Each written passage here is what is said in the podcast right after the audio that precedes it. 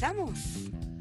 Estamos listos. Muy muchas gracias por estar aquí con nosotros este miércoles de QA Minder. Hoy vamos a hablar un poco con ustedes para compartir cómo se hace el testing para inteligencia artificial.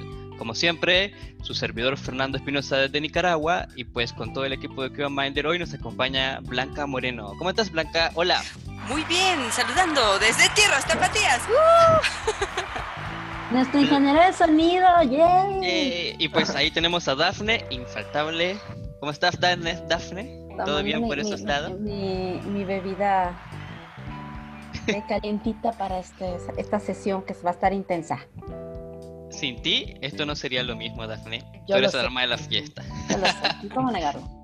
También tenemos invitados. Oye,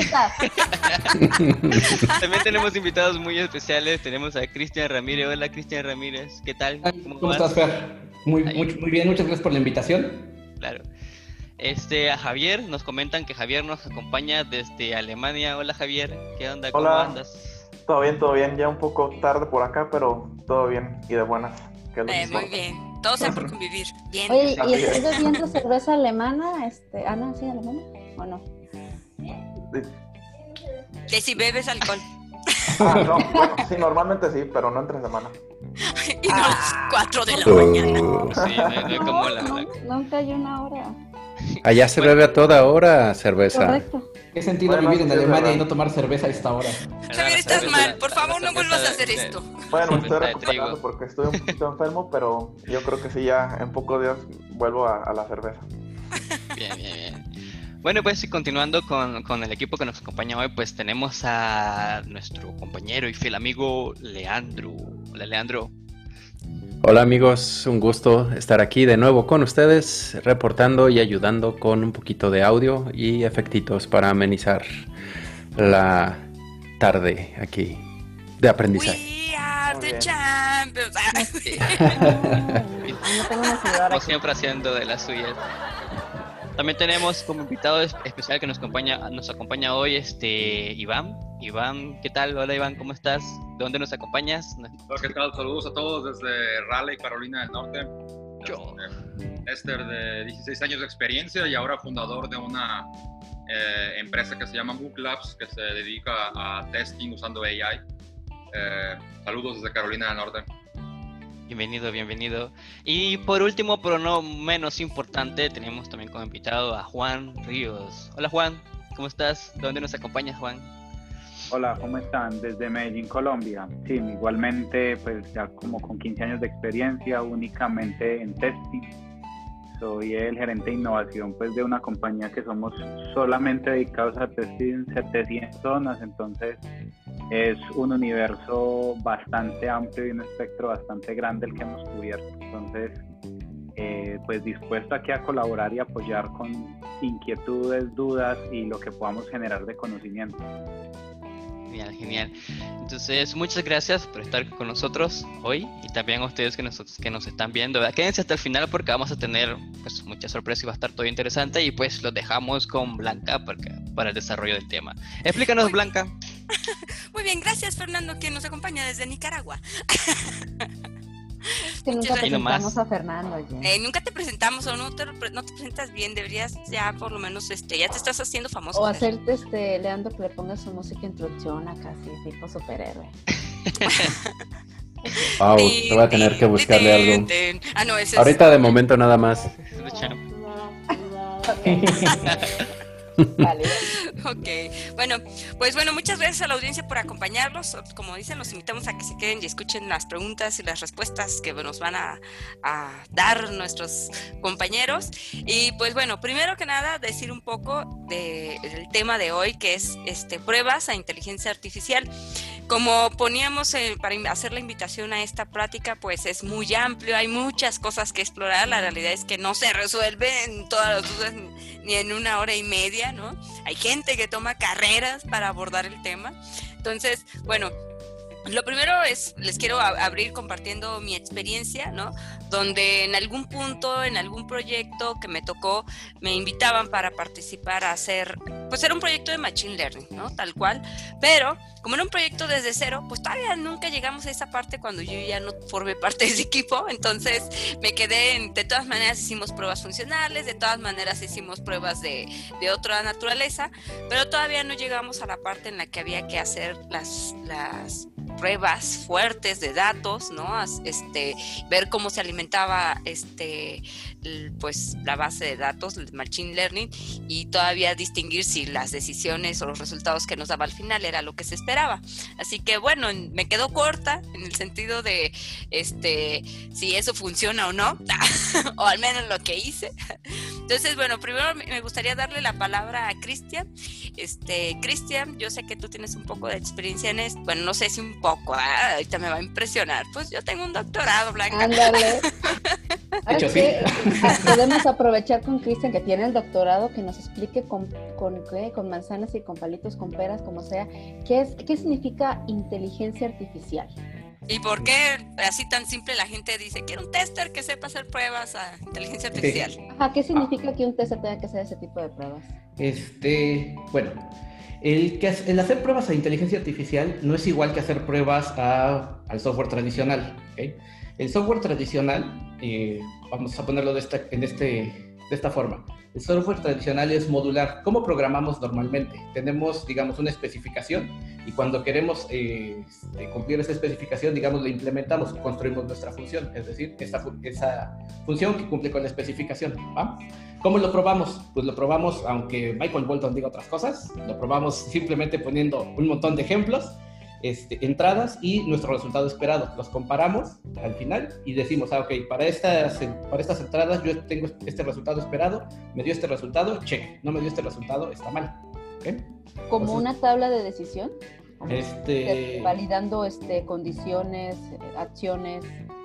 Sí, normalmente así es como, como probamos, ¿no? O sea, tenemos entradas, tenemos salidas, eh, tenemos un resultado esperado y lo que hacemos es comparar el resultado esperado contra la salida. Ok. Así es normalmente como lo hacemos. Este, en Machine Learning eso no pasa, ¿por qué? Porque el software se construye de forma distinta.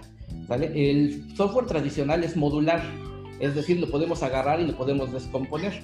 Ustedes se acordarán de la escuela cuando hacíamos nuestros diagramas de flujo y pues teníamos cajitas donde pintábamos este, qué es lo que iba a hacer, las operaciones, teníamos bifurcaciones, etcétera, ¿no? Entonces a eso nos referimos con que es modular. Y podemos ver esto con los desarrolladores. Una vez que alguien genera un defecto, se lo pasa al desarrollador y el desarrollador agarra y se pone a depurar, aísla ese componente, le pasa unas entradas, ve que hace al interno y ve la salida, ¿no? Entonces, en general, así es como hacemos software tradicional. En Machine Learning eso no pasa, ¿por qué? Porque no estamos metiéndole ese tipo de datos. En Machine Learning lo que hacemos es que, bueno, para empezar tenemos dos tipos de aprendizaje.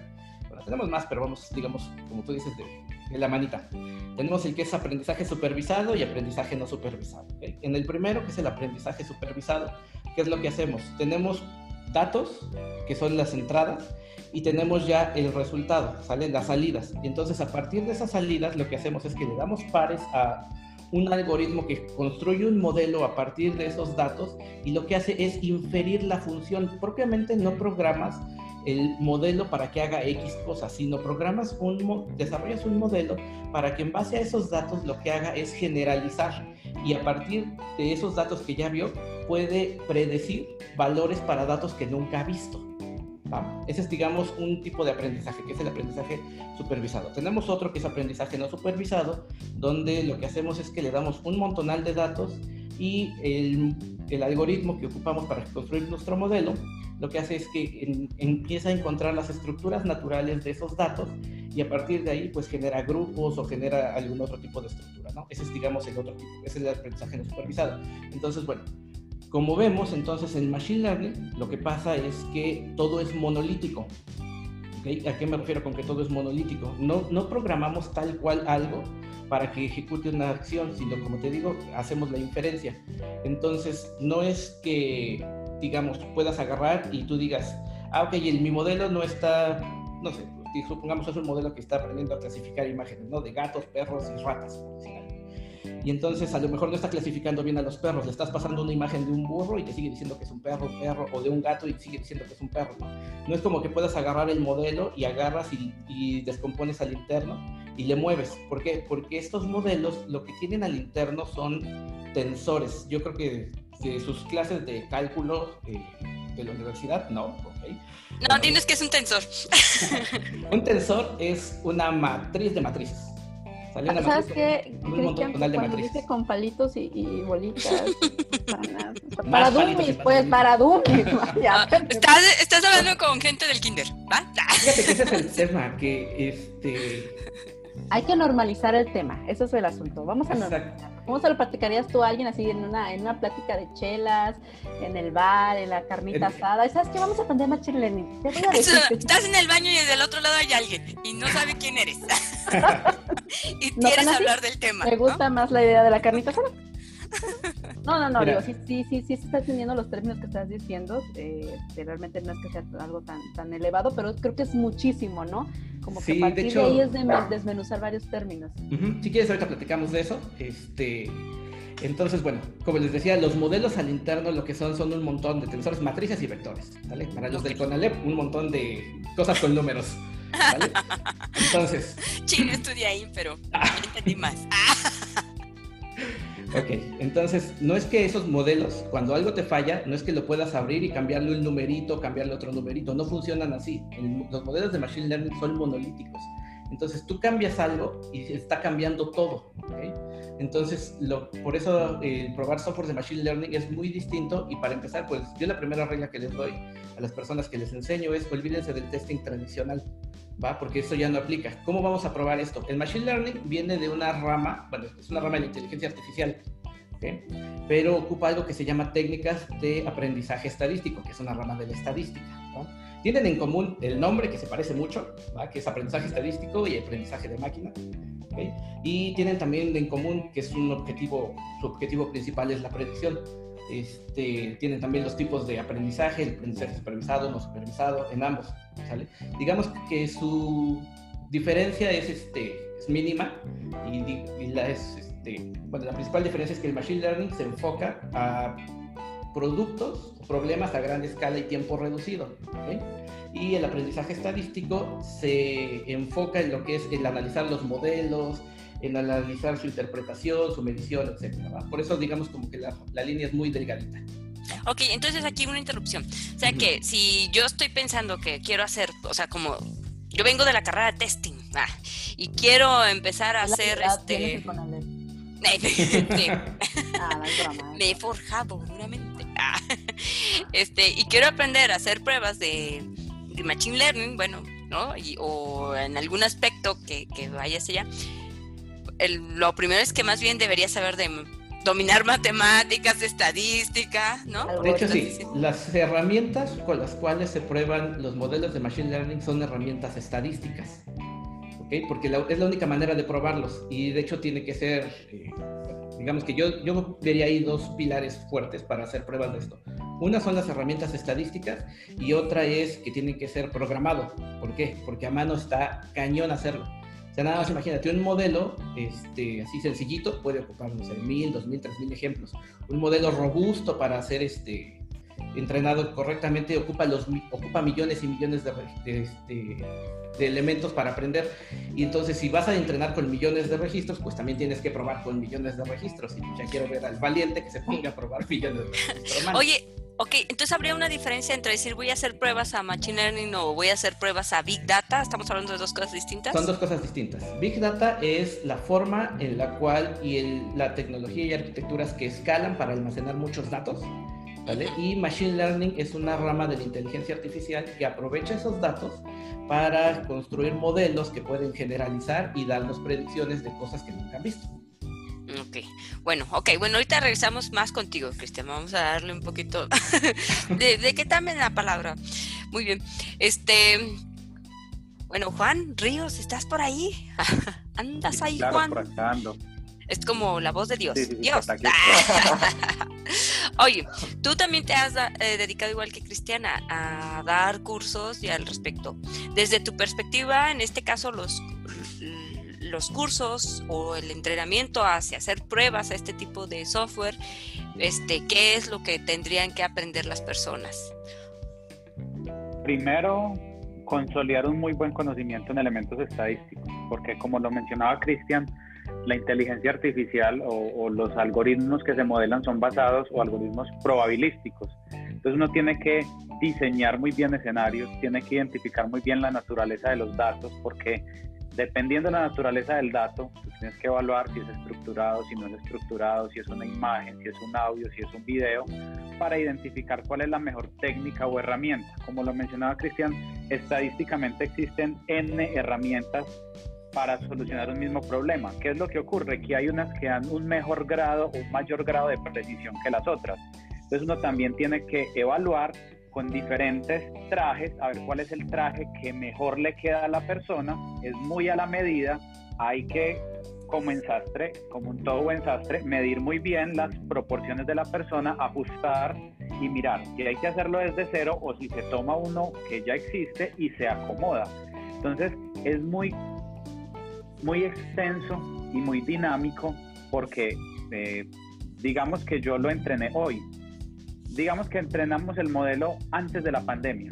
Listo, la dinámica de compra de las personas era una y el modelo funciona perfectamente, pero la dinámica de consumo cambió. Las personas consumen más virtual. Ya, te voy a decir otra historia. O como cuando se muere un cantante y nunca escuchabas casi de esa música, ¿no? y de pronto el algoritmo se altera de qué le gusta a este individuo. Exacto, entonces mis hábitos cambiaron, mis patrones cambiaron. Entonces el modelo que yo diseñé antes de la pandemia no me va a responder al, a cómo consume una persona hoy en día su dinámica de consumo, por ejemplo, yo que me iba para la oficina y en la oficina salía y compraba todos los días mi almuerzo, hoy en día lo preparo en la casa. Entonces, si de pronto eh, el supermercado en el que yo iba a, a mercar mensualmente me iba a enviar una recomendación, pues ya esa dinámica cambió porque yo antes no compraba tantos productos para preparar alimentos en casa y hoy ya cambió esa dinámica. Entonces, estadísticamente mi comportamiento cambió.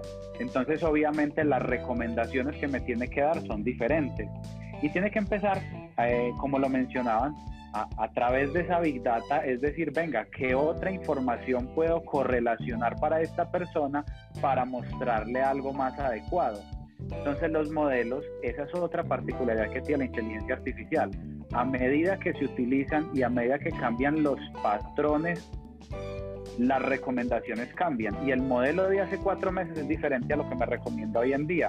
Eso también va a implicar que va a tener un testing continuo. Yo tengo que estar probando con diferentes condiciones, con diferentes momentos temporales. Eh, ese es otro reto muy grande. Entonces, las personas tienen que formarse fuertemente en modelos estadísticos, fuertemente en análisis de datos. Y hay uno de los retos más grandes para, para nosotros como testers es esa generación de datos. Porque ¿cómo vamos a generar datos que representen una dinámica de una persona? Pues digamos que a mí me dicen, eh, vamos a predecir la dinámica de compra para un producto que lleva dos años en el mercado y yo puedo analizar el patrón de las personas. Pero si es una funcionalidad nueva, si es algo nuevo, yo cómo voy a generar datos o basados en qué patrones o cómo los voy a modelar. Ahí hay un reto muy grande y es todo el tema de la pues de los datos para poder identificar patrones o modelos o comportamientos. Entonces tú dirías que, bueno, supongamos que tengo el conocimiento que estás indicando, pero ¿cómo dirías? Si la vas a armar o no, Blanca, este, necesitas este soft skill dentro de todo ese conocimiento técnico. Lo primero, lo primero pensaría yo, es que no se puede pensar que se va a hacer testing con un solo perfil o una sola persona. Hay que tener científicos de datos, hay que apoyarte en personas que te ayuden con la integración tecnológica, porque es que el ciclo de vida también cambia. O sea, no es el mismo ciclo de vida al que estamos acostumbrados o el DevOps al que estamos acostumbrados. Hay que incluir unas fasecitas, unas fases previas, hay que incluir unas fases posteriores para estar evaluando el drift o el ajuste del modelo, estar incluso monitoreando producción. Entonces ya se nos empiezan a, abrir eh, muchos espectros o muchas, eh, muchos momentos en los cuales nos tenemos que involucrar como testers. Ya no es solamente en el ciclo constructivo, tenemos que ir a los ambientes productivos y decirle, venga, negocio, ustedes que están mirando, que están monitoreando, o miren que identifique que hay una variable que no se está considerando y puede afectar el comportamiento. O sea, el rol del tester se vuelve mucho más pertinente y mucho más poderoso a la hora de diseñar y modelar. Entonces, como soft skill, básicamente la comunicación es estratégica. La comunicación no solamente con mi par técnico, con mi par de desarrollo, sino con el negocio. Y hay que empezar tempranamente con las áreas de negocio, con los product owners, a darle insight, a darle ojo que vimos. Y hay, hay que ser muy científico ahí también y tener un método científico muy claro para decirles es que en el modelo que me pasaron o que se está diseñando, eh, se están analizando tres variables, pero por aquí encontré una cuarta que puede afectar bastante. Y eso puede ser eh, una, un skill técnico que cambie la perspectiva de muchos negocios que creen que el tester es alguien al final que yo le tiro una necesidad para que él mire a ver cómo carajos entiende lo que yo le estoy pasando. Ya el tester empieza a ser más relevante, empieza a aportar más temprano, empieza a, a, ser para mí uno de los pilares de, todo este ciclo y de todo este proceso. O sea, no, no habría manera de decir, ah, tráete al recién egresado, él puede hacer pruebas de Machine Learning o de inteligencia artificial o de este tipo de modelos. No, claro, y yo puedo traer a mi abuelita y ella hace pruebas. Me agradezco. Démosle trabajo a la gente mayor. Exacto, entonces todo el mundo dice, yo sé hacer pruebas, pero ¿con qué estrategias, con qué modelos, con qué coberturas y hasta dónde llegas? ¿Qué cubres tú y qué cubre un experto? Ok. Entonces, bueno, si, hablando de eso, eh, me suena a mí, tiene que ser un perfil de un tester más experimentado con ciertos años, con, con experiencia en ciertas industrias, en ciertas técnicas, la, la, la. Pero en realidad cuando estamos hablando de un tester que está enfocado a hacer pruebas a, a Machine Learning, hablamos de un skill técnico, hablamos de un skill ¿qué? ¿Qué específicamente debería tener ese tester? O sea, también debe de tener algún grado de educación, este, no, bueno, ustedes proponen certificaciones, ajá. tener buenos modales. También, claro. Saludar en las mañanas. bueno, ahí no sé si tú quieras decir, Javier. Ah, no, tal vez algo en estadística, no sé.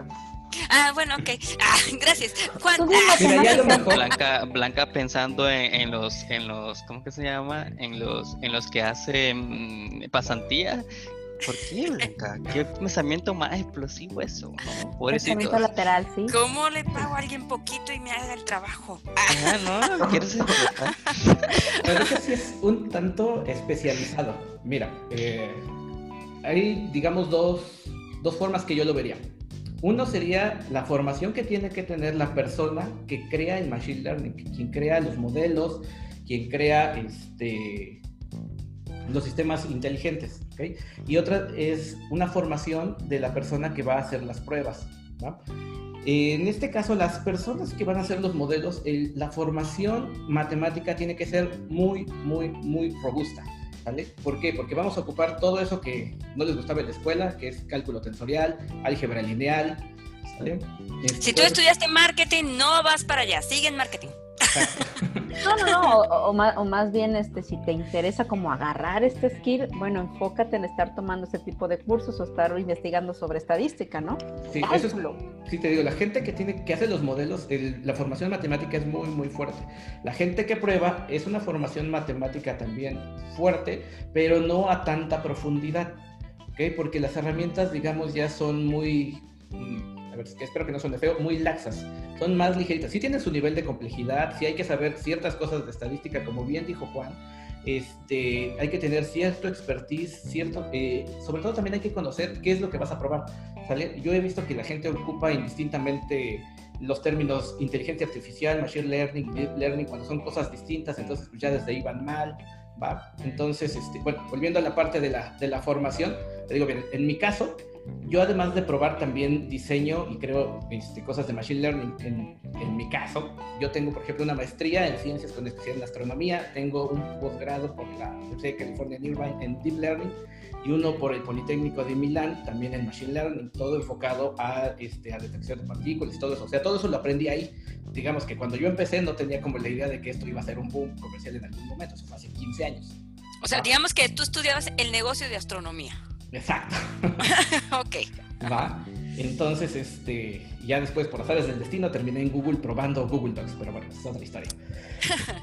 Entonces, y la parte de testing, eh, te digo, es más laxa. ¿Por qué? Porque son, si, bien son herramientas estadísticas, la estadística que ves eh, probando ese tipo de cosas no es tan robusta o tan a profundidad como las personas que tienen que hacer los modelados. Cuando ves los modelados, pues ya ves cosas muchísimo más, este, por decir algo, viajadas, ¿no?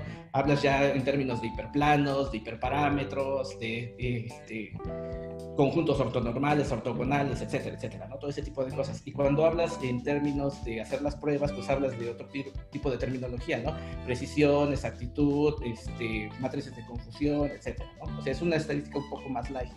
Entonces, sí necesitas un poco de formación, tener ciertos conceptos mínimos para poder eh, empezar a abordar esto del testing. Y ya yo creo que con un curso de formación en particular de esos elementos, pues ya puedes este, abordarlo. Para el otro sí yo recomiendo que sea una base muy sólida, porque si no luego se andan ahí inventando cosas que, híjole, dan, miedo. Bueno, también nos acompaña Iván. Iván, este, como mencionó al inicio, ellos tienen una herramienta basada en inteligencia artificial. Pero háblanos de tu decisión de vamos a hacer esta herramienta, vamos a implementarla, pero construirla y probarla y que funcione de manera inteligente, dando esta solución como que te envuelve todo, ¿no? Tiene que tener inteligencia y debe de ser de probarse también. Sí, este, gracias. Sí, eh, inicialmente la parte que estamos utilizando nosotros de inteligencia artificial es para el diseño de, de casos de prueba. Este, después de analizar los copy paths en, una aplicación, la analizamos eh, y aplicamos diferentes algoritmos para crear eh, diferentes casos de prueba.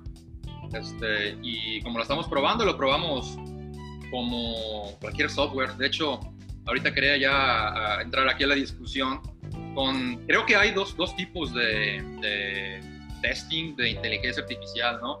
Este, el que están platicando Christian y Juan, creo que es un poco más a nivel unitario, quizás no es tanto a nivel a nivel aplicación, ¿no? Creo que a nivel aplicación sigue siendo muy, muy parecido, ¿no? Desde mi punto de vista, a nivel aplicación, este, a nivel funcional, de interfaz gráfica, este, una persona al final, este, lo que está analizando, no sé, por ejemplo, los algoritmos de Netflix, ¿no? Que te van a, poner este, las películas o programas de acuerdo a lo que has visto o, gusto, eh, gustos, este, se hace un testing funcional, creo, y, aparte sí está un testing más este, unitario, en el que sí se toman en cuenta estos datos, ¿no? Este, Cristian, Juan, es lo que yo estaba viendo. Este, mi punto es que creo que hay dos niveles de, este testing. Sigue existiendo el funcional, de que todo esté trabajando a nivel eh, experiencia de usuario bien.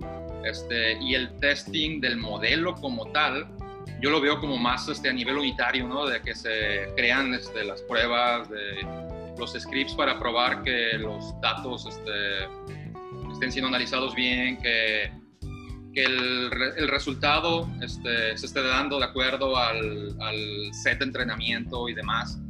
Pero la parte funcional este, sigue existiendo a alto nivel, ¿no? ¿Cómo lo ven ustedes? Sí, la parte funcional existe, eh, pero ya no es propiamente Machine Learning. ¿vale? O sea, lo que estás haciendo es que tienes una aplicación que le habla a un modelo, le pasa ciertos datos y el modelo hace una predicción y te devuelve algo. Entonces el modelo como tal, pues no lo estás probando. ¿Cuál es el problema con ese enfoque? Este, o sea, hay que tener bien claro que se tienen que probar las dos cosas, pero muchas veces lo que pasa es que las personas prueban únicamente lo funcional y olvidan lo del modelo. En esto del Machine Learning hay que tener, es bien importante tener claro que estamos probando modelos, no requerimientos.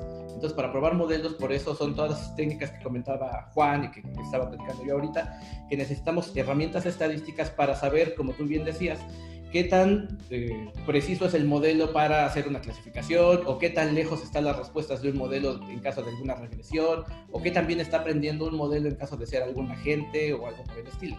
Eso es lo que hay que tener bien claro, qué tipo de problema estamos resolviendo, qué tipos de métricas vamos a estar ocupando y qué tan bueno es el modelo. Porque te digo, lo comúnmente lo que pasa es que a las personas se les olvida esa parte, prueban simplemente el requerimiento y pues agarran y tan según se va a su modelo bien probado y pues ese modelo no funciona. De hecho... Ahí podría decir un poquito la diferencia es eh, lo que menciona Iván, probar un poquito el output del modelo y lo que tú mencionas, Cristian, es probar en sí el, modelo, cómo está trabajando, qué está haciendo y cómo está, eh, digamos, administrando los parámetros de entrada, qué soluciones, qué caminos llega a las diferentes soluciones que se están generando o buscando. Pues aquí algo que es muy diferente, como menciona muy bien Cristian, de las salidas estándares que estamos acostumbrados en testing en general, a decir, si meto X va a salir Y y es el proceso y es el output esperado. Aquí, eh, sí. Incluso, incluso sabes que es muy particular, que si vos pones un modelo de inteligencia artificial y le empiezas a tirar, a ejecutar constantemente el mismo grupo o el mismo tipo de prueba, no siempre sale lo mismo.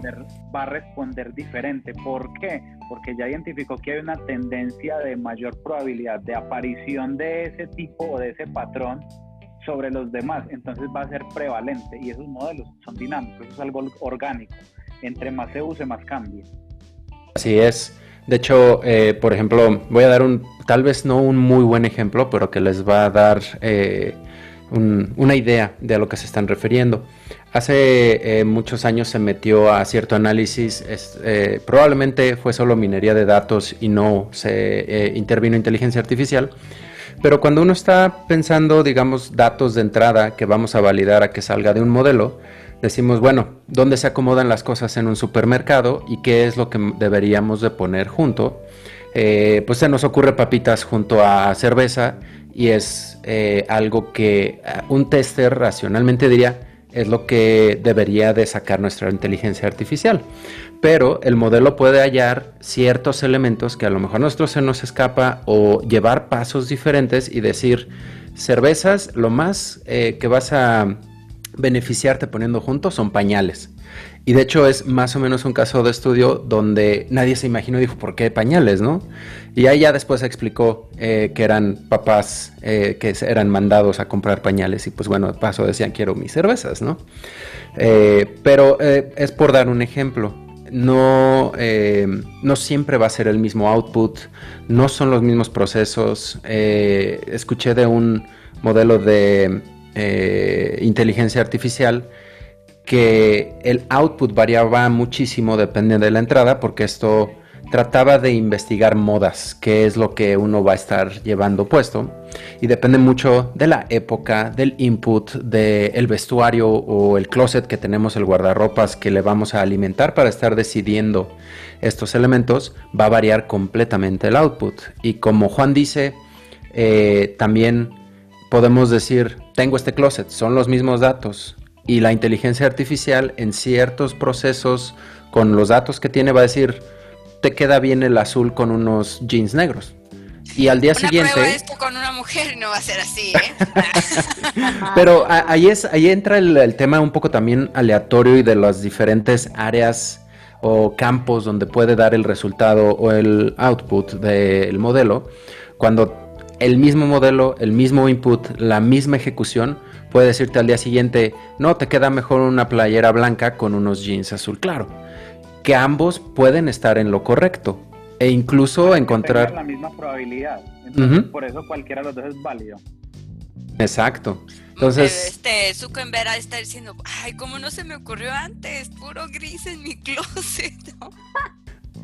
Y de hecho tiene mucho también que ver con los datos. Hay una cita eh, que dijo un señor que se llama Peter Norvig, que dice que los modelos van a aprender lo que nosotros le enseñemos. Es decir, los, con los datos con los que aprenda el modelo es lo único que va a estar, digamos, capacitado para realizar una tarea.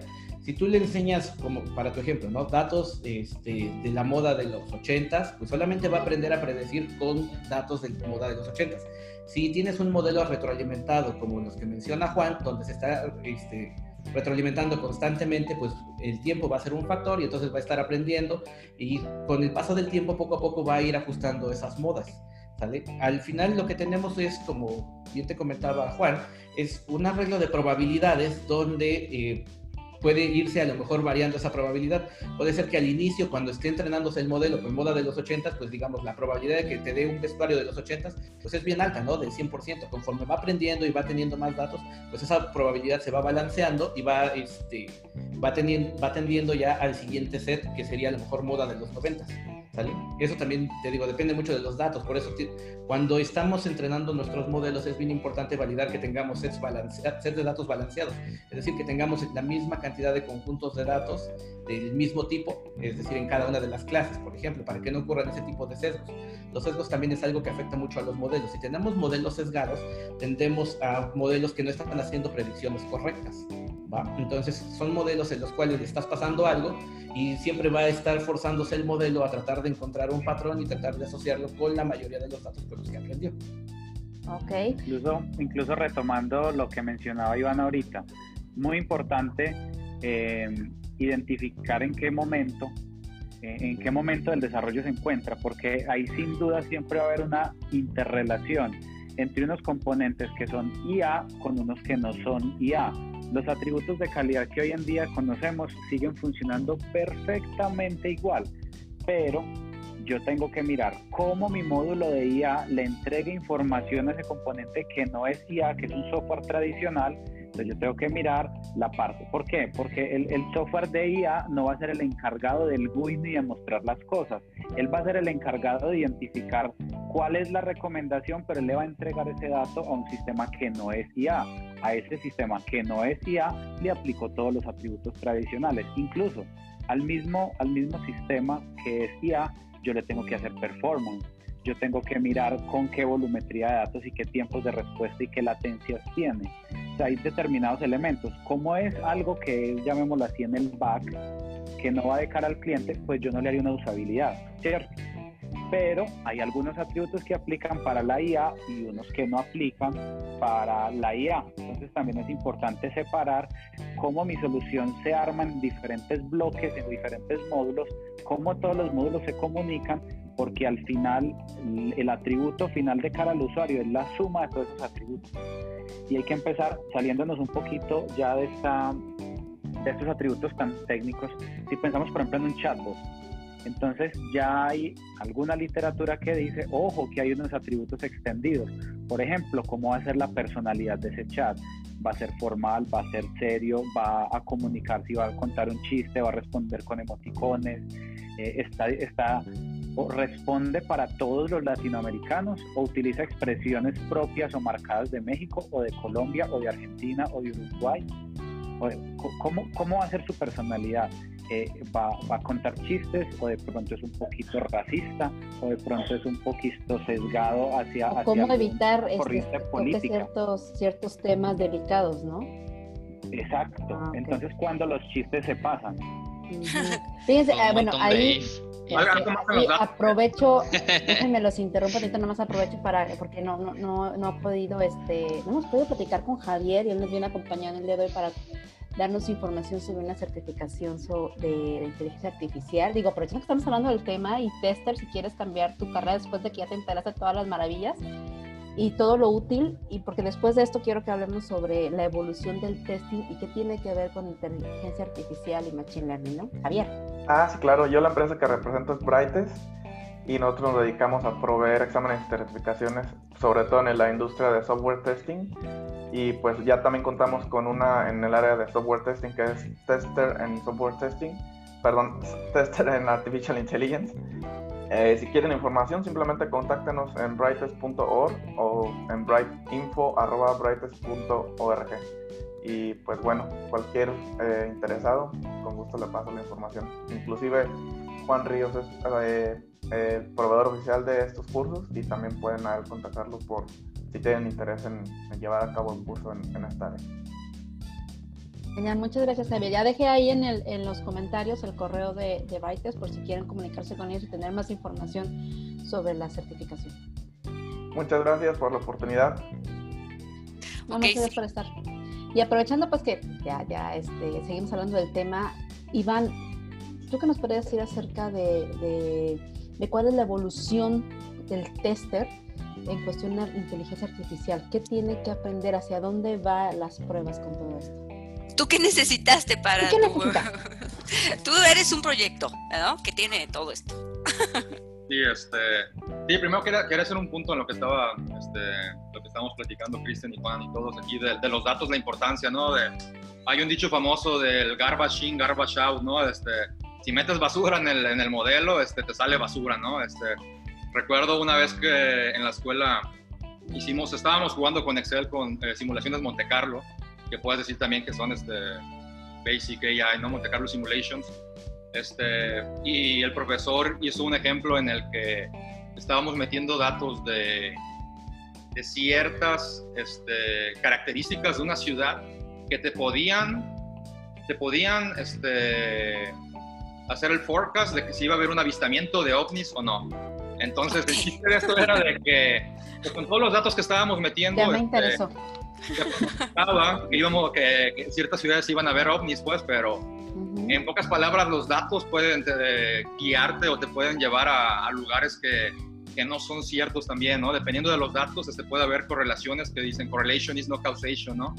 Este, Ujú. entonces, esto de los datos es súper importante porque, porque te puede llevar a, a- a puntos que no, que parecen que te están indicando una tendencia o algo, un, un resultado, pero quizás es totalmente un, un- es fake, ¿no? Este, ahora sí a tu, a tu comentario, Dafne, a tu pregunta, este, sí, la evolución del tester, eh, nosotros estamos eh, construyendo Muktes. Muklabs es la compañía, Muktes es la plataforma, este, con, la, con la intención de, eh, implementar inteligencia artificial este, para hacer más testing, más rápido, automatización.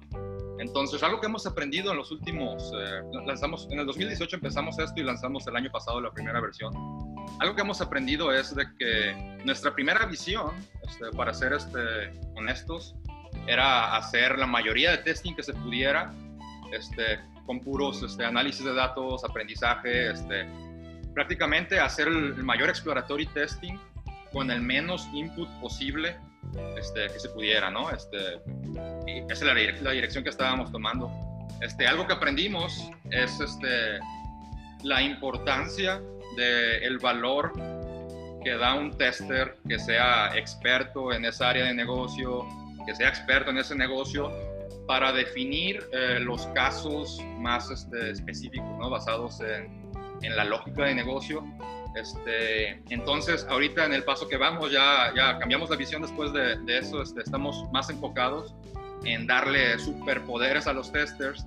Entonces, ahorita lo que estamos haciendo en este enfoque nuevo es utilizar la inteligencia artificial para resolver problemas automatizables que los testers se enfrentan y ser como que un, un superpoder que les ayuda a hacer su trabajo mejor, un aumentador de capacidades más que un, un reemplazo. Este, es un aumentador de capacidades este, porque realmente pues la inteligencia artificial no está ahí, ¿no? La famosa General AI, la inteligencia artificial eh, general que, que, puede pensar como humano y decidir, no está ahí, este, y todo el mundo dice son 10 años para estar ahí, 20, 30, hay un montón de gente por todos lados. Entonces, este, en este punto, eh, como se debe de utilizar la inteligencia artificial en testing, es para ayudarle a los testers a, a ser mejores, a hacer mejor su trabajo, a encontrar defectos más críticos, este, en la parte de automatización, a que no se rompan las pruebas, este, a diseñar mejores pruebas. Entonces, este, el enfoque que, que, yo veo de inteligencia artificial en testing es realmente más enfocado a, a ser un, el brazo derecho de un buen tester. Esto suena como, como un paradigma, ¿no? Así de, vamos a utilizar la herramienta para probar, o sea, la herramienta que tiene inteligencia artificial para probar otra que tiene inteligencia artificial, pero al final de cuentas, donde el que la está manejando no sepa lo que está haciendo, no hay nada que le ayude, ¿no? Bueno, es que ahí hay que como denotar los puntos de que precisamente el ser humano que está utilizando el tester que está utilizando estas herramientas es una inteligencia artificial, bueno, es una inteligencia natural, este, que, que, que, se alimentó desde que nació o desde que se concibió con datos y más datos y experiencias y experiencias y eso te da un conocimiento, ¿no? Y ese es el que aplicamos en nuestra carrera al final. Igual también comentando lo que comenta Dafne, como somos humanos y hemos ido adquiriendo conocimiento, también nos sesgamos. Ese es un problema con, los, con las personas. Con la experiencia. Exacto. Es, eso va muy de la mano con lo que comenta Iván. La inteligencia artificial ayuda mucho a los testers a tener eh, mejores herramientas para generar datos. Por ejemplo, cuando estamos generando pruebas, ¿cómo, cómo probamos? Probamos cuando automatizamos, lo hacemos por ejemplos. Es decir, generamos una entrada, este, y lo que les decía, ¿no? Tenemos una salida y una salida esperada. Y lo que hacemos es que a nuestra prueba automatizada le mandamos un montonal de ejemplos y con eso sale. Pero ¿de dónde salen esos ejemplos? Esos ejemplos salen de nuestra experiencia, de lo que ya alguna vez tuvimos problemas, con lo que alguna vez sabemos que puede causar algún tipo de inconveniente, ¿sale? Eso se llama sesgo cognitivo, que también a los humanos nos da, y entonces también tendemos a sesgar nuestra información. Una de las ventajas de ocupar la inteligencia artificial, si está bien hecha, es que no tiene esos sesgos cognitivos. Obviamente tiene mucho trabajo por atrás, por lo mismo que comentábamos, ¿no? Del, sesgado de, este, de, los datos, etcétera, por lo que tú comentabas ahorita, de si un chiste está pasado o no está pasado. ¿vale? Eso también hay formas de, de, prevenir eso, ya sea desde la parte de los datos, desde la parte del modelo o posterior al proceso de los datos, ¿sale? Pero bueno, este, eso es de otra cosa. Pero lo que voy es que sí, la idea principal de ocupar la inteligencia artificial como testers, pues es más que nada potenciarnos más que reemplazarnos, ¿sale? Y de hecho es algo que se ve, este, se ve mucho, sobre todo en la automatización. La analogía que usamos en la empresa es que la IA es como darle un traje de Iron Man. La persona con el traje está en capacidad de hacer más, cubrir más, tener más cosas. El que está sin tener superpoderes. Sí, pero si te quitas el traje se te quitan, o sea, si apagas la IA hasta ahí llegaste digo, no podrás volar, no podrás lanzar rayos, estoy de acuerdo, pero sigues, ese, sigues teniendo como esa parte de yo mantengo toda la información en mi cerebro, el proceso, el flujo, el negocio, bla, bla, bla, y con eso vengo y, te logro algo. No lo mismo con el traje, pero te logro algo. Pues como todos, ¿no? Hay días que te sientes mal y ese día no funcionas. ahí, va, ahí van algunos detalles de, eh, por ejemplo, lo que mencionaba Dafne hace rato de se va a usar inteligencia artificial para probar inteligencia artificial. Hoy en día, eh, algunas de las metodologías podríamos decir, estamos usando programación y tecnología para probar programación y tecnología, que al final ambas son herramientas para estarse probando. Algo que eh, mencionaría un poco, ¿qué, áreas debe un tester eh, prepararse para el tema de inteligencia artificial? Uno es el tema de probarla. Que se puede probar mediante automatizaciones, digamos, medio comunes en ciertas áreas, eh, donde pues tal vez un programa que solo valide un poco que el modelo no se salga mucho de un huacal, porque de nuevo no es un eh, dato al final exacto, pero que esté dentro de los rangos que nosotros especifiquemos, no necesitamos per se una tecnología, una inteligencia artificial probando el output de la inteligencia artificial. Y otro eh, es para los testers aprender a usarla para probar mejor. Como bien eh, mencionó ahorita Juan, son, se vuelven herramientas que están a nuestra disposición y que quiero eh, antes decir, todos los que se espantan y nos van a quitar el trabajo, las tecnologías artificiales, ahí viene Terminator y Skynet y nos van a quitar del testing no, no funciona así. Realmente vamos a tener nuevas herramientas que utilicen inteligencia artificial para comenzar a hacer, digamos, mejor testing eh, y entenderlo mejor. Aquí, un poquito siguiendo el ejemplo de Iron Man de Juan, es que eh, vamos a recibir mucha tecnología, muchos superpoderes, muchas cosas. Y va a ser importante que también entendamos cómo sirve la armadura. Eh, Como buen superhéroe, tienes que saber usar la capa. Porque yo, siempre tengo ese problema siguiendo el ejemplo con eh, eh, War Machine, que bueno, se le descompone.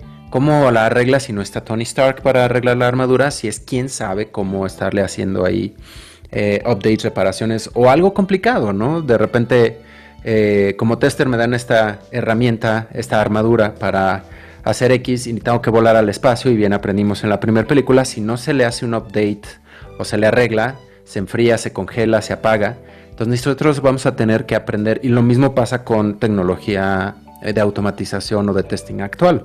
Si no sabemos objetos, eh, UI, CSS y detalles así, a lo mejor no agarra nuestra automatización un objeto, un elemento y ya valió. Y si no estamos conscientes como automatizadores, pues ya así como de, ay, no sé por qué trono y pues quién sabe qué hago, ¿no? Me voy a quejar de la herramienta. Yo, tengo un paréntesis, o un paréntesis que, que decir, este, ahorita que hablaba Leandro sobre que no tenemos que tener miedo de que la inteligencia artificial vaya a sustituir el trabajo de un tester. Imagínense que no podemos ni deshacernos de los test manuales ahora a podernos deshacer de los de los de los No, no te demandan. Exacto, de hecho es un de hecho este es un paréntesis, ¿verdad? Porque estamos hablando de, de inteligencia artificial.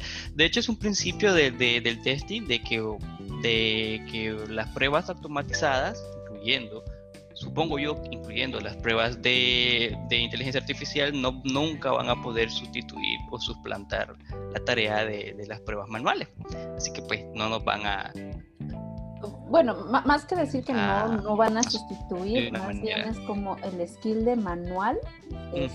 nunca va a ser reemplazado. No, y porque no es un skill como tal de manual, más bien el skill debe de evolucionar a un análisis, ¿no? A tener conocimiento de un negocio. Ahora vemos que tenemos que saber de estadística, matemáticas, de cálculo y todo eso, pero que es parte del negocio, ¿no? Que es parte de, de la evolución de una carrera, que es el test análisis, más que el test manual. O sea, sí, sí, claro, quieres ser un tester de seguridad, aprende técnicas para trabajar un sistema, quieres hacer testing de machine learning, tienes que aprender estadísticas y matemáticas. Y va de la mano de lo que Cristian mencionaba sobre eh, este tipo de eh, machine learning cómo se educa y cómo va adquiriendo, en cierto modo, esta inteligencia. Porque, pues también en el asistido vamos a tener que estar más o menos nosotros para decirle si es por aquí, vas por aquí, ese chiste no es correcto, no lo hagas, esto por acá, esto por acá. A veces... Hay, hay, eh, y la inteligencia se va a revelar así, vamos a decir, no, Daphne, eso no está bien. hay niños escuchando. El punto que toca Leandro es bien importante. Ahorita eh, hay un movimiento de hace unos, ¿qué serán? 3, 4 años para acá, que habla respecto a la ética del machine learning. Hay que ser este, muy conscientes de que todos nuestros modelos eh, si bien nos ayudan, también tienen su parte negativa. La parte negativa de los modelos de Machine Learning es que amplifican los prejuicios, es decir, las personas que los crean si tienen ciertos prejuicios se pueden amplificar. A veces ni siquiera son prejuicios que tengas tú este, preconcebidos, a lo mejor ni siquiera sabes que lo tienes. o se generan de los datos que le estás metiendo. De los datos que le estás metiendo, exactamente. O sea, Porque ahí quien mete los datos es un ser humano que puede tener sesgos. Exactamente. También por eso se tienen que este, probar esos datos y te digo, hay técnicas para probar los datos antes de que pasen al modelo, durante el entrenamiento del modelo y posterior a la parte del modelo. De hecho, si quieren, ahorita les enseño ejemplos de cosas así que se ven sesgadas, este, podemos ir viendo este tipo de cosas. Yo quiero un ejemplo de un chatbot que es... Ahorita te lo enseño. Que, hace, que hace chistes inapropiados, por favor. De hecho, de hecho hay, un ejemplo muy real que comenzó a ocurrir, me parece, con algunos bots en Twitter que estaban analizando toda la información y como en Twitter abunda el racismo, el bot se volvió racista y mala onda y pues la vibra de Twitter, ¿no? Depende de dónde deje suelta el machine learning, es lo que va a asimilar casi como un niño, son una esponjita y también ahí para validar esos outputs es muy importante que una persona tenga más o menos esa influencia. Hay teorías de que un machine learning enseña al otro y se estén pimponeando un poquito, pero eso creo que incluso exponencializa eh, la prueba. Si los dos son racistas y los pones a pimponear, se pone mil veces peor, ¿no? Sí, es que depende del tipo del modelo que estemos hablando. O sea, sí hay modelos que se retroalimentan, hay modelos que no se retroalimentan, que aprenden con los datos que ya estuvieron fijos. Hay modelos que, como tú dices, los sueltas y empiezan a aprender de, la experiencia. Entonces, depende del tipo de inteligencia. El, en particular, el chatbot que comentabas es uno que hizo Microsoft y le duró el gusto como siete minutos en cuanto empezó a lanzar este, este tipo de, de ataques racistas. y de hecho, no es el único, ¿eh?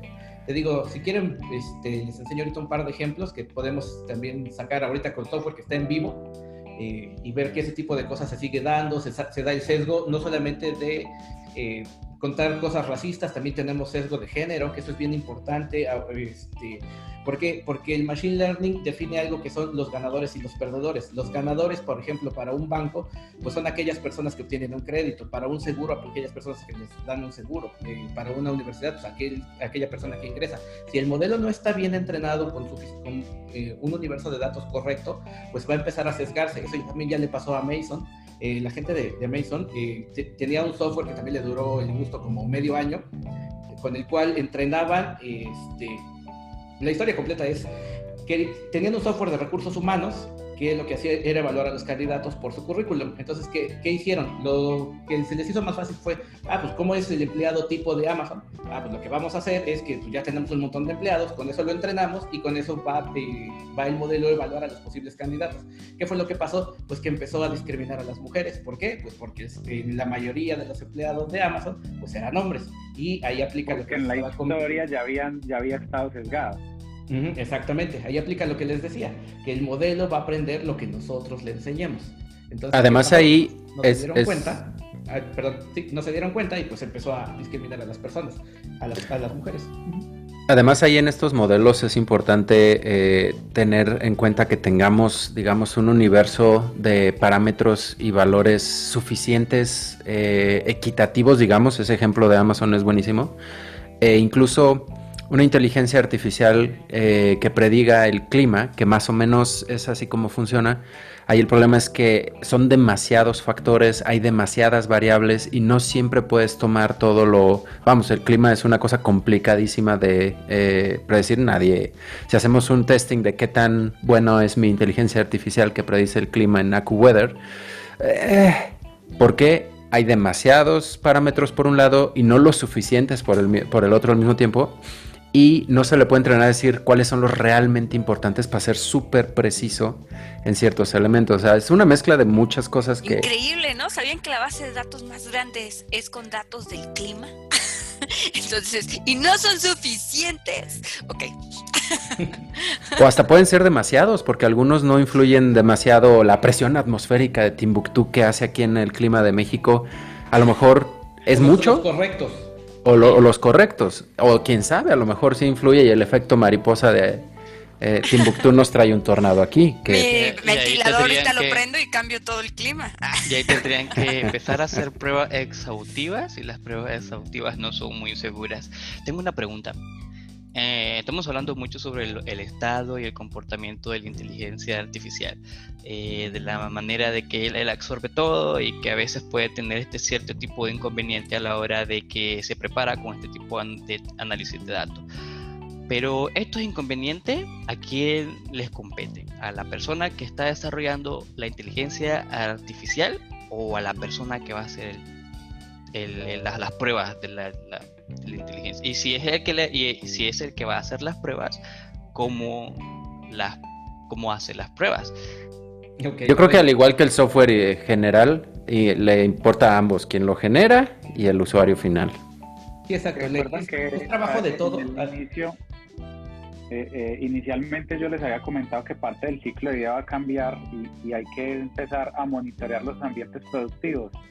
Eh, ahí comenzamos a identificar ese tipo de cosas en los ambientes productivos y lo que mencionaba Cristian, las diferentes métricas de precisión, de ajuste, de las N métricas según el modelo que se tenga, hay que empezar también a monitorear ambientes productivos, que hoy en día eso es raro que lo hagamos, o sea, que estemos monitoreando cómo va todo en producción. Ya hoy tenemos que empezar a monitorear también todos esos niveles, cómo se van cambiando, cómo van mutando, y bueno, ¿y quién se va a encargar de eso? ¿Eso es del tester, eso es del desarrollador o es un área diferente o es el monitoreo tradicional de plataformas? ¿Eso de quién va a ser?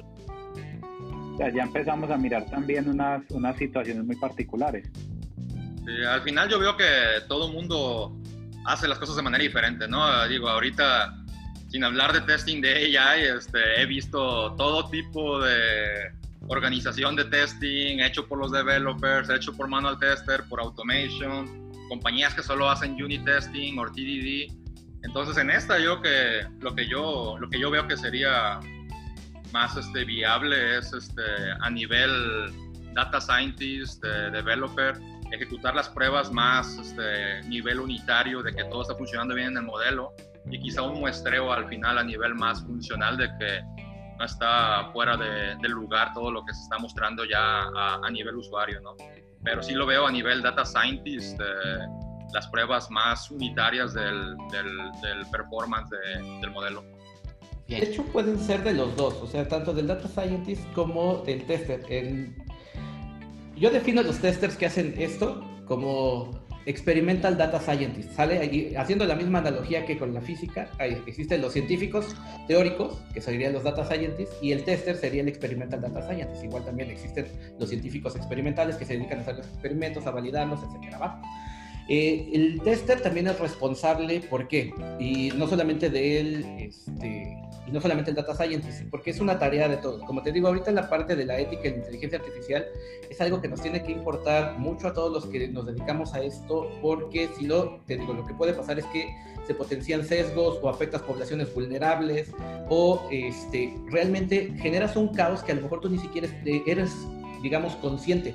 Imagínate que porque tu modelo no está bien calibrado, no está bien hecho, eh, a una persona no le dieron acceso a una universidad o una persona no fue a, este, no tuvo el ranking de crédito adecuado. Y eso ahorita ya se ve en algunos lugares que está afectando ya directamente a las personas de forma muy, uh, digamos, peligrosa. Por ejemplo, en China no sé si saben que existe esto del crédito social, que dependiendo de X cosas que hagas, te van castigando y ya no puedes subirte a aviones, a trenes, acceder a cierto tipo de universidades. ¿Sale? Entonces ese tipo de cosas, te digo, sí, sí empiezan a afectar. Ahora, con la parte del análisis de datos y todo esto, eh, te digo, sí creo que es también parte de responsabilidad de los testers. ¿Cómo se hace? Hay muchas técnicas. La más sencilla que así les puedo explicar ahorita es una que se llama paridad estadística. Es decir, como, este, como el ejemplo de Amazon, ¿no? O sea, primeramente lo primero que tienes que revisar es que esté completamente balanceado tu dataset, es decir, que tengas la misma cantidad de hombres y la misma cantidad de mujeres en tu dataset cuando vas a meter a entrenar al modelo. Si eso no se cumple, seguramente el modelo va a estar sesgado, como ya le pasó a Amazon, hacia los hombres. Y, no solo, y realmente no es el único caso. Eh, ahora que sacó Apple también su tarjeta de crédito, también empezó a haber muchísimas quejas, incluso del propio Steve este, Wozniak, que decían que él le aprobaron su tarjeta, pero su esposa no. ¿Sale? Entonces, ese tipo de cosas no crean que les pasa a los pequeños, a todo el mundo le empieza a pasar porque no, no son tan conscientes de cuál es realmente el efecto o cuáles son las consecuencias que pueden traer este tipo de omisiones. Ok, oye, nada más ah, para todos, ¿eh? acuérdense mantenerse cerca del micrófono para que no se escuchen bajito. Ya, esa es toda mi interrupción. Ok. claro. Bueno, aprovechando que interrumpiste, este, me pego el micrófono. No. no. no, no, digo, ya son las 8, entonces quisiera que tomáramos la oportunidad de comerciales. Quien quiera ah, anunciar, ah, ¿verdad? Ya hay que ir haciendo los cierres. Porque, porque luego Leandro me dice que, que sí. También que está Oye, no, no, es que este, no este lo que decíamos, el tema es extenso, ¿no? Este, y como dice Cristian, incluso a mí me interesa mucho siempre la parte de ética. Ay, no más. E-, ese tema tenemos que dejar aparte, otro, otra charla muy extensa. No se vayan, amigos. Ahora ya soy Team Machine Learning y me cambio de carrera. Ya. no, Daphne, no te queremos perder. Mira, mira, mira. eso te cambiabas más ah, rápido. Ah, a lo mejor si empezaras a ver los sueldos. Oh, ya, sí.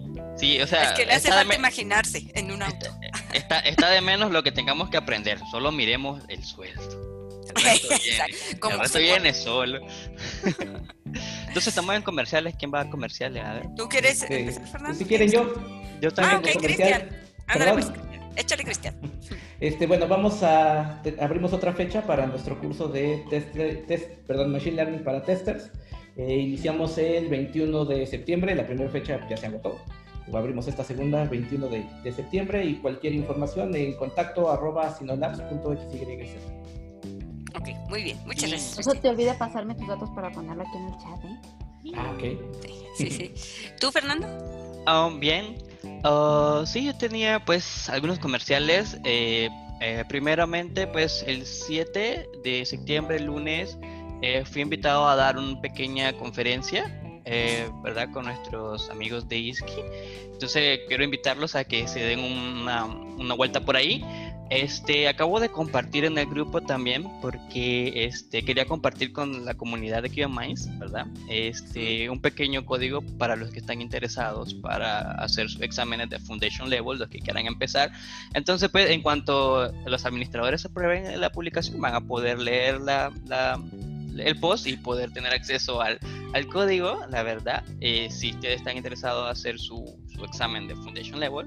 Y pues de paso quieren ir a verme el lunes dando una pequeña charla sobre algunos localizadores que, que, que ustedes deberían de conocer para Selenium WebDriver.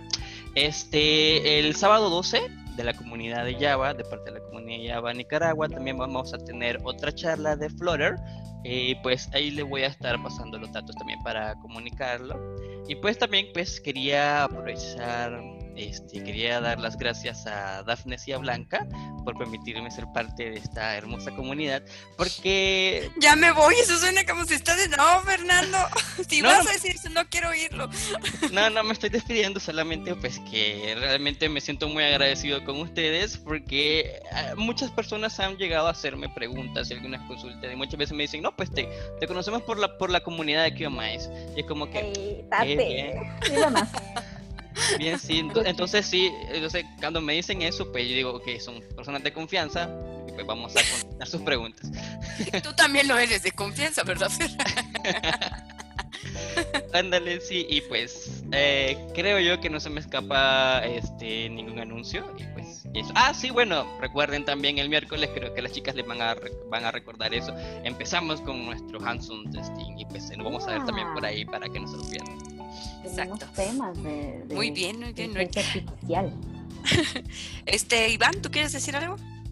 Este, pues a todos los que los que atendieron, este, si les interesa una, una cuenta premium, este, eh, premium de por vida, este personal, manden un correo a ivan.muclabs.com, todos menos Blanca. No, yo, yo, dijo Blanca, yo sí, yes.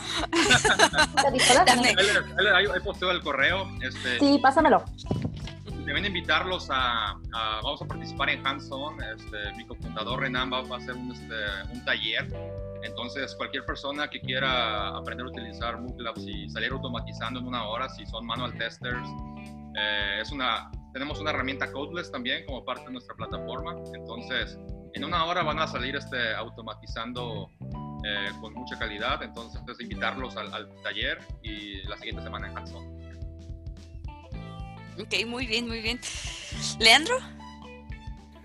Ah, pues así, novedad, novedad. Eh, lo sigo invitando al canal de YouTube del señor Performo en inglés y en español, buscándolo como señor Performo ENG English y señor Performo secas que es español. Ah, así como los eventos que vamos a estar teniendo si se perdieron el anterior de que me pregunten lo que quieran en nuestro grupo de JMeter en español van a tener otra oportunidad en el hands-on testing porque vamos a estar de nuevo en nuestro sillón con nuestra bata, pipa y pantuflas de conejito contestando todas sus preguntas al mismo tiempo que eh, la sesión va a ser transmitida como un programa de Perf Bytes en español en vivo. Estamos logrando, eh, la última vez salió bastante bien, entonces también los que quieran aprender un poquito más de pruebas de performance, estamos en iTunes, Spotify, Spreaker y donde sea que escuchen podcast, Perf Bytes en español. Ok. esperen, esperen, esperen, se me escapaba otra cosa. Rapidito, rapidito. Este, eh, Felicidades también. este, vamos a empezar a poner pequeños artículos en español sobre testing, cómo iniciar en, testing y otros temas también este, bastante populares que normalmente se encuentran en inglés en nuestra página de Genium, ¿verdad? Eh, pueden encontrar Genium en Facebook, eh, vamos a estar poniendo todos los enlaces y pues se viene el manual de tester en español para diciembre. Por si acaso. Sí, lo ponemos ahí también. Y nada, ah, solamente. pásame los datos. Para que este en Genium slash no, en Facebook. Ok, pásale la dirección porque no va a entender, ni yo. Ah, ah. Ahí te pasó la dirección de la página de Facebook. Ah, Ahí está. ¿De qué pues nada. trata, Blanca? Juan, ¿un anuncio por último?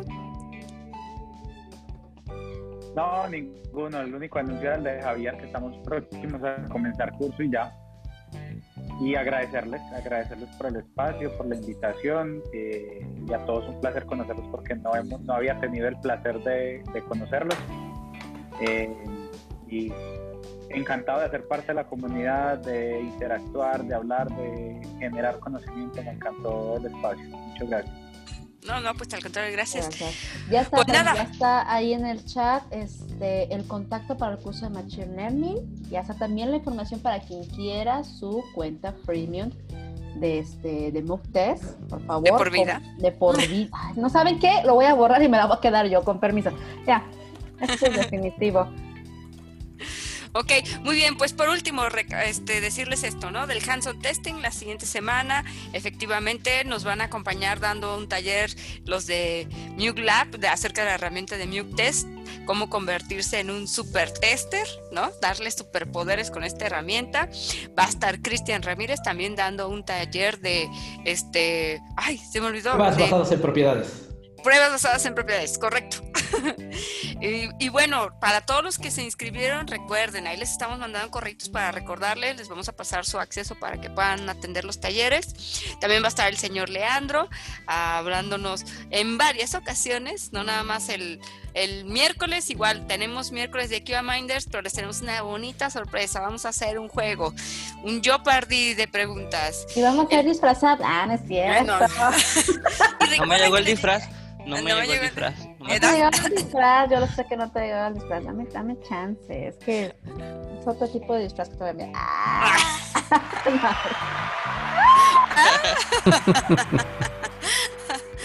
este... trae todo. Ey, ese trae todo. Con este pruebas todo, dicen. Eh, de superhéroes. Y pues nada, pues bueno, el hands-on testing, recuerden, del 9 al 12 de septiembre, por ahí Dafne les va a poner la liga para que se registren. Eh, no lo vamos a transmitir en vivo, entonces para que puedan verlo tienen que registrarse para que reciban la liga, para que lo sepan, ¿no? No lo van a ver aquí en Facebook, lo tienen que registrarse para que puedan entrar. ¿Va? Y pues bueno, para ir cerrando, este, las historias de terror de cada uno. Cristian, ¿Qué ha sido lo más eh, raro, feo, extraño, horroroso que te ha pasado en pruebas de inteligencia artificial? Este, bueno, me pasó con un banco en Colombia. El problema es que estaban discriminando no a las mujeres, sino a los hombres. Entonces le estaban otorgando más crédito a mujeres que hombres, eh, eso por un lado. ¿Puedes pasar otro... todo del banco, por favor? Tenía también otro sesgo que estaba feo, este, sabe la situación política que hay entre Colombia y Venezuela, pues bueno, en teoría, este, la gente, cuando, las personas iban a sacar una cuenta, perdón, eh, por ser de un departamento en específico, es decir, que hacían este, frontera con Venezuela, les estaban rechazando, pero el, índice de rechazo era muy alto. Entonces el modelo aprendió eso y pues también en automático empezó a rechazar tanto a hombres como a personas que eh, estuvieran en, ese, en esa localidad. Bueno, pues ya saben, ¿eh? De hecho, me acuerdo, en uno de los primeros modelos de la pandemia, este, se equivocaron y dijeron que no era riesgoso. Entonces, bueno, esos modelos pueden fallar. Pero ese estaba de mal humor, batió a toditos. Iván, ¿una historia de terror? ¿De testing o quieres que abra con terror para la siguiente plática de ética en AI? Ay, sí. Ándale, a ver, échale. Eh, en, un libro famoso, se llama Superintelligence, de Nick Ostrom, este, platican el caso de qué sucedería si no hay límites en, en, AI, ¿no? De que cómo el objetivo que pongas en un modelo puede llevar a, a resultados este, no esperados, ¿no? Ponen el ejemplo de qué pasaría si llegamos al punto de que se logra General AI y hay una fábrica que se programa, una fábrica de clips que se programa para poder hacer el mayor número de clips que se puedan hacer este, más eficientemente. Entonces, si esa fábrica, si ese modelo llegara en cierto momento a General AI, pudiera empezar a convertir todo lo que esté a su disposición, cualquier recurso, en esa dirección de hacer clips. Entonces, si empiezas así de, ok, la fábrica, con, eh, convirtió tal instrumento para hacer clips, este, después convirtió toda la fábrica para solo hacer clips, después este, convirtió toda la ciudad para hacer clips, después convirtió todo el planeta para hacer clips, después convirtió todo el universo para hacer clips. Entonces, este, como opening para la plática esa de AI Ethics que quieres hacer, este, tiene que haber mucho control en, en, en qué tipo de incentivos se ponen en los modelos y demás para que no salgan de control. Ok, ok, bien, muchas gracias Iván. ¿Tú, Juan, tu historia de terror?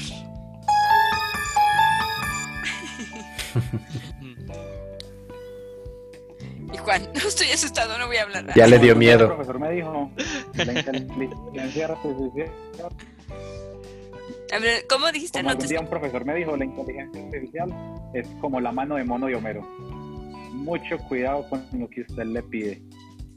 Y me ocurrió hace, hace aproximadamente unos seis meses con una compañía que se dedica a hacer diagnósticos médicos eh, a través de, de, IA, porque básicamente lo que lo, entrenaron el modelo recopilando diagnósticos de, de personas y, enviarse, y se los enviaban a médicos que estaban por fuera del país, médicos colombianos, y les decían, envíeme su diagnóstico. Lo recopilaron y recogieron como una muy buena base de datos de análisis de, de ecografías o de análisis de radiografías de tórax para diagnosticar determinadas situaciones.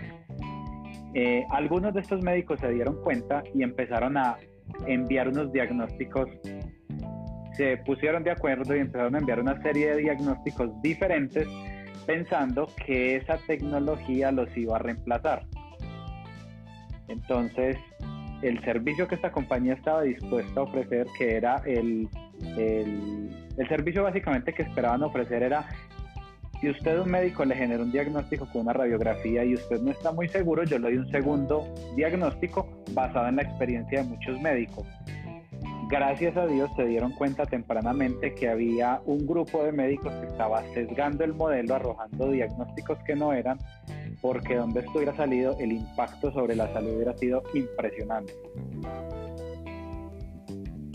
Ok, ok, bueno, pues. De ahí viene el, que cuando buscas en tu enfermedad en Google te sale que siempre es cáncer. Sí, lo más probable. Me duele el dedo, cáncer de dedo. He estornudado. Ah, es cáncer, sida o te vas a morir. morir, exacto. Mi única, mi única historia de terror con inteligencia artificial es que en un Death de Google teníamos que trabajar con, con TensorFlow y teníamos que usar Python. Pues, y fue horroroso para ti. ¿Qué pasó? ¿Qué pasó? peleando ¿eh? en la otra charla. ¿Por qué ya somos Team Python? Por favor, ubícate. ¿Tú, Leandro? Bueno, mi historia de terror eh, con la inteligencia artificial. Tengo varias, pero eh, me gustó mucho la de Iván Barajas, que eh, Nick Bostrom, super libro, quien pueda, léalo, eh, te hace darte cuenta de varios detalles. Y es más o menos la trama de la película que usaron de Will Smith de Yo Robot, donde la inteligencia artificial madre, la principal, dijo, creo que para proteger a los humanos la mejor ruta es acabándolos y adoctrinándolos y bla. Eh, a mí me pasó algo donde, pues sí, la inteligencia artificial se me fue de paso Hace muchos años eh, me tocó hacer pruebas de carga en un juego de Scrabble en, eh, en línea. Y pues los eh, scripts tenían que simular miles de usuarios jugando unos con otros. Y la, tuve que programar algunas pues modelitos de inteligencia artificial para jugar Scrabble y hallar. Y agarraban unas jugadas muy raras que me sorprendían, se concentraban mucho en dos líneas de letras, poner una en medio para que las dos y la de en medio les contara y sacaba unos puntajes impresionantes. Lo malo es que era tan buena que hacía unos puntajes que el score máximo que la gente quería, debería de buscar llegar era tan alto que era imposible de lograr. Entonces, eh, pues bueno, se escribió ese dato, se quedó, corrió un rato en producción y rompimos el récord. Y pues fue una buena regañada porque pues eh, mucha gente ya no entraba para mejorar los récords. Y luego maldosamente la puse por ahí a jugar contra gente en línea y pues sí, era un ganadero impresionante. Pero me regañaron. No son, no son, legales si no tienes un proceso de autorización, ¿eh? Al menos yo no estaba apostando en Scrabble, no sabía que se podía. Todo, todo se puede apostar, pero... yo perdí apostamos, ¿o qué? Ay, eso sí va a estar. Va a llover ah. sangre. No puede ser. Bueno, eso es lo único que sí vamos a transmitir. Ah, nuestras penas. Va a ser yo perdí con shot y apuesta. Ya está. Listo, cerrado el trato. No tengo. No, no. con agua. Bueno, pues ahí está. Pues bueno. Vamos cerrando este un minuto para cada uno. Eh, por último, Cristian. Eh, bueno, nada más agradecerles y si están interesados en esto, de verdad, métanse a la parte de estadística. Eh, las lecciones que tienen que aprender antes de, bueno, las lecciones que les puedo transmitir es aprendan a codificar, eso es importante para hacer testing de Machine Learning, aprendan de matemáticas, no importa lo que digan los blogs que no se necesita, sí se necesita, ¿vale? Y háganse un buen este, ecosistema y un buen set de herramientas para poder hacer sus pruebas. Ok, muy bien, muy bien, muchas gracias Cristian. ¿Tú, Iván? Pues este, eh, creo que nada más un, un mensaje ahí de, de quizás este, ahorita la tendencia es este, AI, AI, testing, machine learning testing y demás. Nada más sería más por el otro lado, de no se sientan presionados a ir para ese lado solo porque es la, la moda, como estuvo Data Analytics, como estuvo, este, well, IoT también está ahorita en este momento, pues. Pero mi mensaje va más por el lado de, si, si les gusta testing, les gusta que vaya, enfóquense en lo que les gusta. Si es Machine Learning, apréndanle si es este testing de performance, métanse más a performance, si es ser super automation, meterse al super automation, si es eh, los nuevos test de SecOps, este, meterse a security a todo. Entonces, mi mensaje es, no, no aprendan solo porque es la moda, este, aprendan porque es su pasión que les gusta. Y les pagan bien, recuerden. es su pasión, lo que su corazón les dicte, muchachos. No, una buena paga genera mucha pasión, oigan, también. Bueno, sí, decir, de pasión no vamos a vivir, de pasión no vamos a vivir, pero vale la pena, vale la pena intentar. Artistas viven de pasión, ¿eh? sí, claro. ¿Cómo sí. somos artistas? Ah, por ¿Leandro? Ah, bueno, yo voy a sonar un poquito repetitivo de otros shows, pero eh, testers no le teman a programar, a hacer código, a matemáticas, a modelos, todo lo necesario Estoy muy de acuerdo con Iván que debe ser un tema que nos apasione, en el cual profundicemos y nos especialicemos. Pero es importantísimo tener un poquito de noción general del resto de las cosas. Eh, el socio de Warren Buffett, eh, no sé si ubiquen, Charlie Munger le llama el efecto Lulapalooza, donde uno tiene un marco de referencia muy grande de muchos elementos y te da capacidades de pegar cosas y a lo mejor hasta arreglar la armadura de Iron Man, como decíamos. Ok, ok, efecto la palusa, nunca había oído ese. Muy bien. Juan, un minuto, algo último. Pues matarle al otro, al otro miedo. No crean que en este momento la tecnología nos va a reemplazar. Ok, no son robots eh, reemplazables, solo los robots se reemplazan. Ok, muy bien, muchas gracias Juan. Fernando. claro, este, bueno, sí, eh, una de mis recomendaciones por experiencia es que no sean eternos aprendices. Eh, creo que tienen que en algún momento enfocarse en lo que realmente quieren.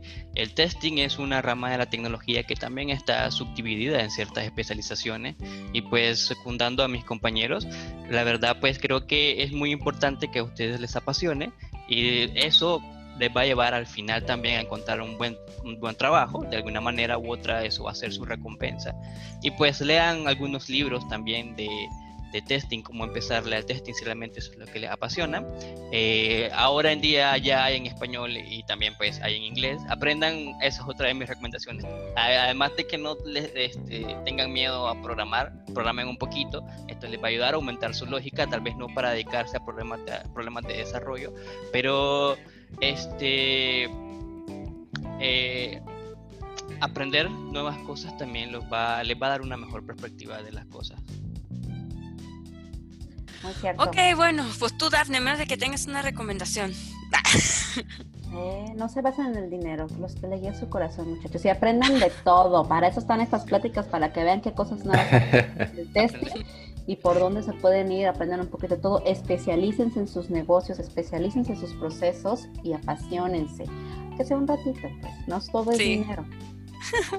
Pues sí, pues muchas gracias. Yo cerraría diciendo que yo creo que algo que he aprendido en cada una de las sesiones es que si eres tester, eres desarrollador o manager o lo que quieras en el equipo, tienes que entender el negocio.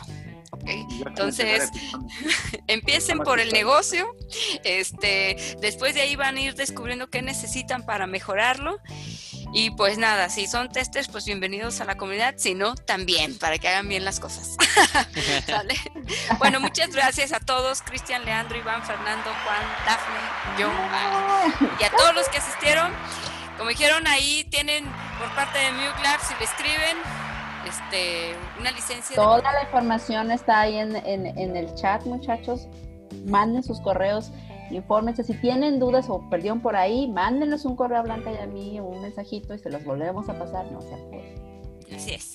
Pues bueno, muchas gracias a todos y nos vemos el próximo miércoles en Hanson Testing. Cuídense amigos, nos vemos. Ya saben, ¿eh? De hecho, eh. todos sus shorts, sus shorts, sus shots. De botarga de dinosaurio. Uh, aquí el ron de Nicaragua es muy fuerte. Yo no sé.